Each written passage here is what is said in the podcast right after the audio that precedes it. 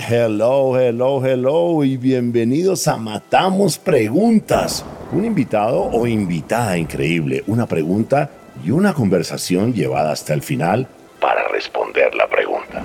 Sin decir más, aquí tienes tu host, el gringo loco, Robbie J. Fry.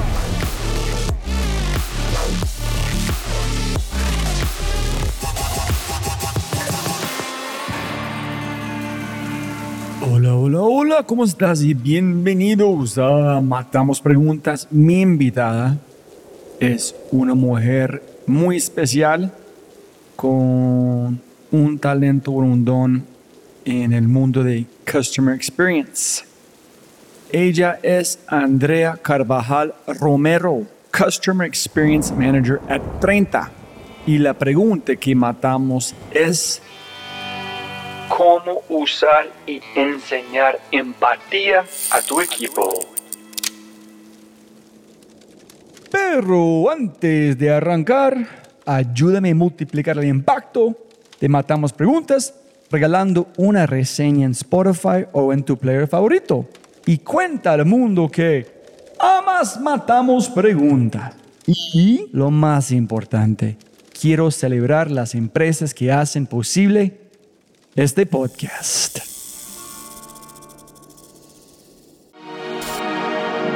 ¿50% de los empleados dicen no tener tiempo para entrenarse? ¿60% de las personas aprendieron luego de consumir contenido con TikTok, YouTube, Instagram, LinkedIn o Twitter? Y 75% de los gerentes están insatisfechos con sus programas de entrenamiento y desarrollo porque no ven evidencia de acciones en su talento. Por eso creamos Quinto. Cambio de compartimiento en tu empresa con evidencia en menos de 30 días. Y todo en una experiencia más rápida que tomar una taza de café. Si quieres despertar la mejor versión de tu talento en temas como innovación, agilidad, liderazgo y mucho más, ingresa a www.quinto.ai para agendar una cita y libera el potencial de tu talento. Otra vez más, lindo, lindo, lindo, K-I-N-N-T-O.ai Quinto.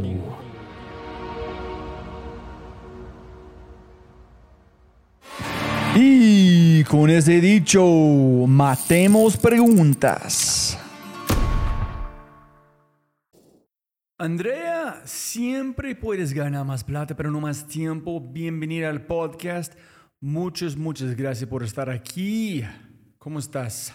Muchas gracias, Robbie, a ti por la invitación y nada, súper emocionada con contarle a los oyentes todas esas cosas buenas que trae de cara al liderazgo.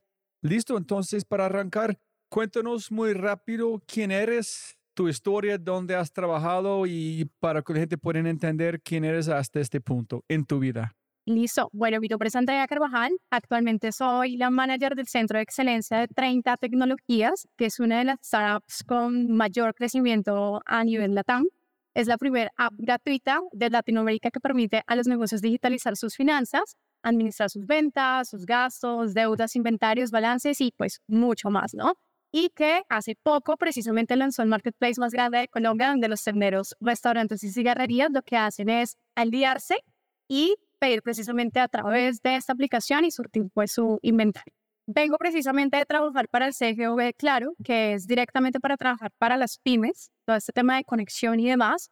Desde ahí nació todo el tema del liderazgo y talento de ayudar a estos usuarios. Siguió esto, escalé directamente a Mercado Libre, donde también se tuvo toda la experiencia de digamos que de Customer Experience y adicional todo el área de Knowledge Management, que es estar enfocado en ese servicio al cliente, pero también mejorarlo.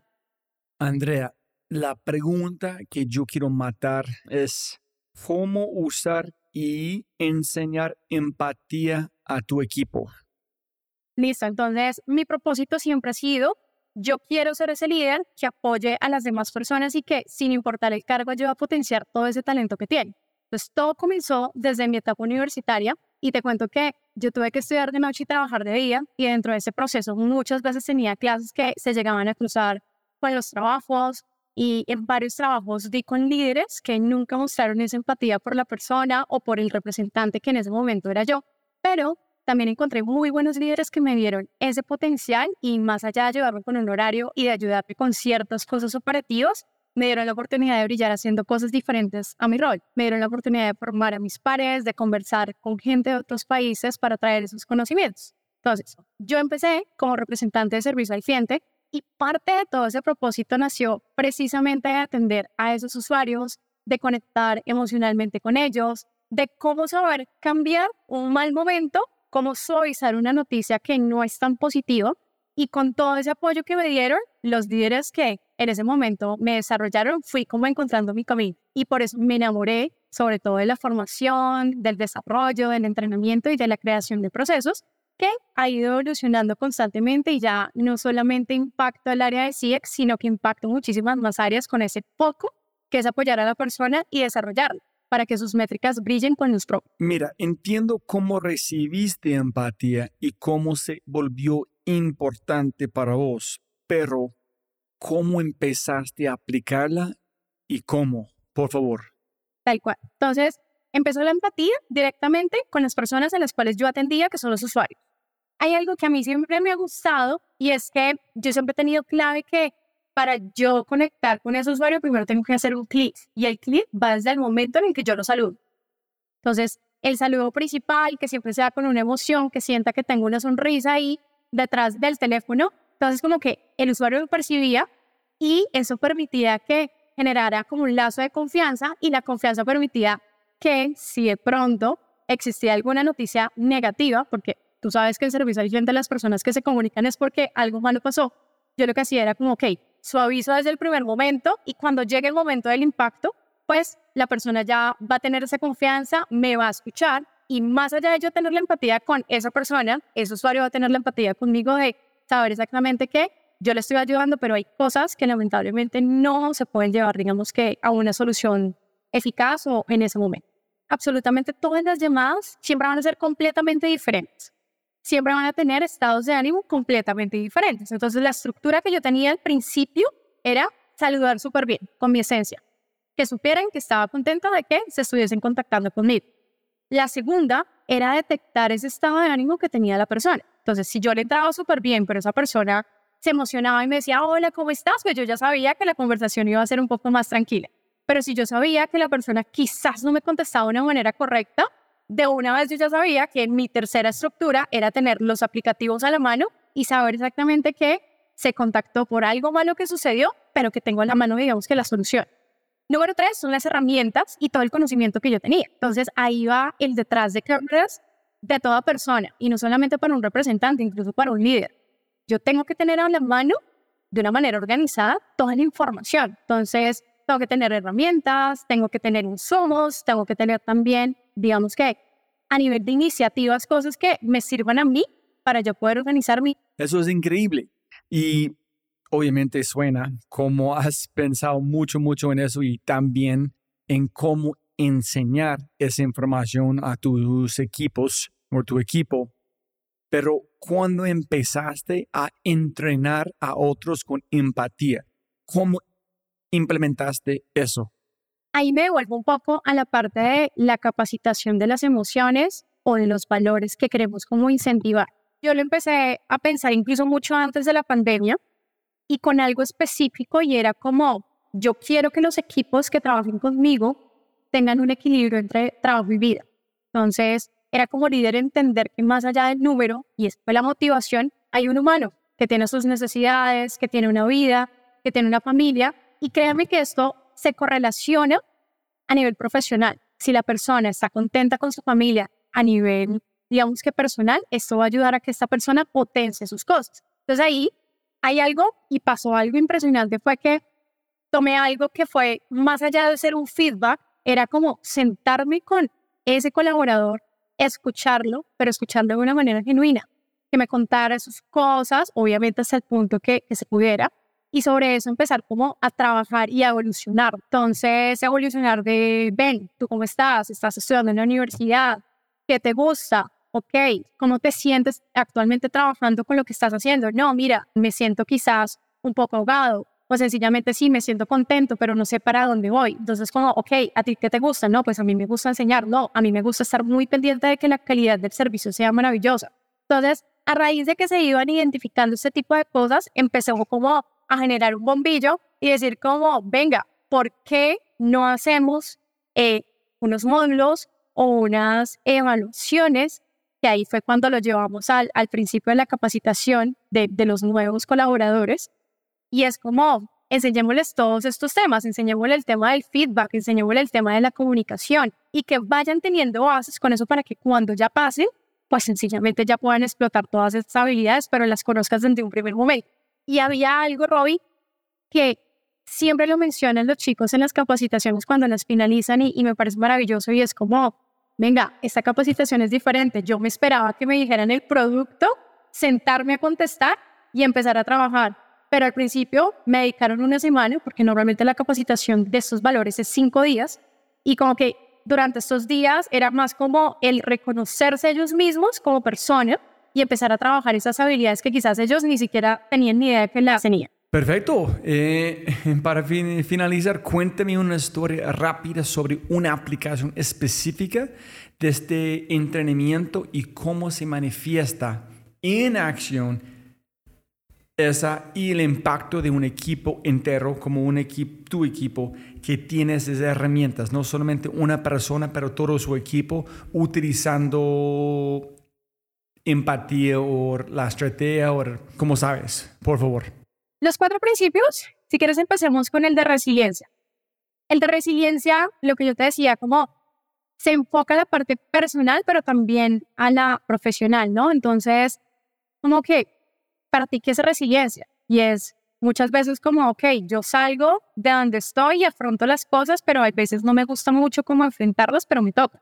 Entonces como que quería cambiarle eso a las personas y lo asociaba con las cosas personales que quizás pasan en cualquier momento. Entonces te voy a decir un ejemplo muy básico y era como, ok, cuando tienes una pareja y quizás peleas con esa pareja, a veces uno tiene que tener mucha resiliencia y mucha empatía para entenderlo. Entonces, eso lo llevamos a la parte profesional. Ok, ¿qué pasaría si un usuario se contacta contigo y desde el primer momento te empieza a decir groserías o te empieza a decir cosas que realmente tú quieres como colgar esa llamada y no volver a saber más de él? Entonces empezamos a conectar, pero más allá, mi palabra favorita y la vas a escuchar siempre es el detrás de cámara. Entonces, lo mismo pasa con el novio o con la novia. Tú no sabes qué está pasando detrás de esa persona o detrás de tu novio para que esa persona esté brava contigo. Lo mismo pasa con los usuarios. Tú no sabes si quizás está teniendo un mal momento con su negocio, no sabes si está teniendo problemas familiares. Entonces, ahí va la parte de la resiliencia. Tomarme un minuto, respirar, contestarle al usuario, entenderlo, pero también tener esa capacidad de poder cambiar eso negativo y pasarlo por lo positivo. Entonces ahí va como somos más los buenos cuando nos comunicamos y decimos como, hola, ¿cómo estás? Así la otra persona esté bien y en algún momento se contagia y va a llegar un momento en que baja la guardia. Entonces ahí fue el primer impacto que dijeron como, oiga, esto me ha servido de cara a la resiliencia y ya aprendí a tener un poco más de empatía y de conocer un poco más qué puede pasar detrás de un usuario antes de contestarle quizás algo feo. Porque resiliencia es como, ok, me está hablando mal, uff, respiro y no me salgo de mis estribos. Y la empatía es, ok, ya interioricé la resiliencia, ahora le voy a contestar al usuario de una manera amena a pesar de que no esté entrando de la misma forma. Lo mismo con la proactividad y lo mismo con la curiosidad. Es más eso. Te cuento, te puedo nombrar a alguien que ya no está, porque esa persona creció a nivel profesional, pareció maravilloso, pero el primer momento en el que esta persona se conectó, empezó a hablar con el usuario, puso un momento en vivo de la espera, empezó a llorar. Y todos empezaron como, ok, ¿qué pasó aquí? ¿Qué pasó con Karen? ¿Qué le pasó? Entonces, Karen comentaba que sentía como esa frustración del usuario porque le estaba tratando súper mal, porque le decía que le pagaba el sueldo, bueno, muchas de estas cosas que normalmente siempre suceden, me parece muy jocoso. Pero, ¿qué pasó? Una vez finalizó, acá se trabajó en equipo y fue como, ok, sé que no está permitido pasar esta llamada, pero vamos a, a dejar que esta persona o otra persona tome la llamada mientras Karen se calma y empezamos como a hablar sobre el tema. Una vez terminó, ok, soltó y ahí fue como primero trabajo en equipo. Entonces como que maravillada porque nunca había pasado eso y en los call centers donde había trabajado siempre le tocaba como, ok, estoy mal, pero me toca seguir la llamada y voy a estar frustrada. Entonces como que ese fue el primer impacto de Karen. Entonces como que al día de hoy Karen se comunica conmigo y me dice, oiga, yo me acuerdo de esto que pasó y me pareció maravilloso. Ese es un primer escenario, digamos a nivel representante, y hay otro que es muy bonito con un proveedor que ni siquiera digamos que ligado a, o era ligado a la empresa, y era que al día de hoy esa persona me dice, André, cuando yo me sentía frustrada porque los resultados para ustedes no eran positivos o no eran los esperados, tú siempre estabas ahí como, oiga, no se desanime, que igual los números siguen existiendo y los días todavía falta un montón. Entonces como que eso también le llena a la persona la confianza y lo que te decía, más allá de que la persona esté en otra empresa que sea tercerizado, es generarle como ese granito de sentido de pertenencia para que se sienta un poco más acá que Esos fueron los dos casos de Listo, súper. Y la, mi última pregunta, ¿qué recomendaciones específicas puedes dar a las personas escuchando? Ok, hay algo que los líderes deberían de tener en cuenta antes de estructurar todo este tema del feedback o de los espacios, que es como hacer conexión con ellos y trabajar en encontrar esa chispa que los mueve y dejar claro que cada uno tiene su momento y su potencial. Entonces, ¿en qué se pueden apoyar para poder estructurar esto? Y es como tener una comunicación clara y transparente desde el principio, establecer metas, expectativas claras y sobre todo logrables. Entonces, esto muchas veces sucede sobre todo cuando no se tienen las funciones y los roles y las personas se pierden y, y, pues obviamente empiezan como a decaer de cara a sus métricas, identificar el potencial de cada uno. Entonces aquí es tener en cuenta los gustos de sus colaboradores y preferencias de crecimiento y desarrollo. Y acá pasaba algo y es que ahorita hay un porcentaje altísimo y es que muchas veces no trabaja en lo que le gustaría, sino porque le tocó. Y esa es la clave de identificar esto para construir desde ese autoconocimiento.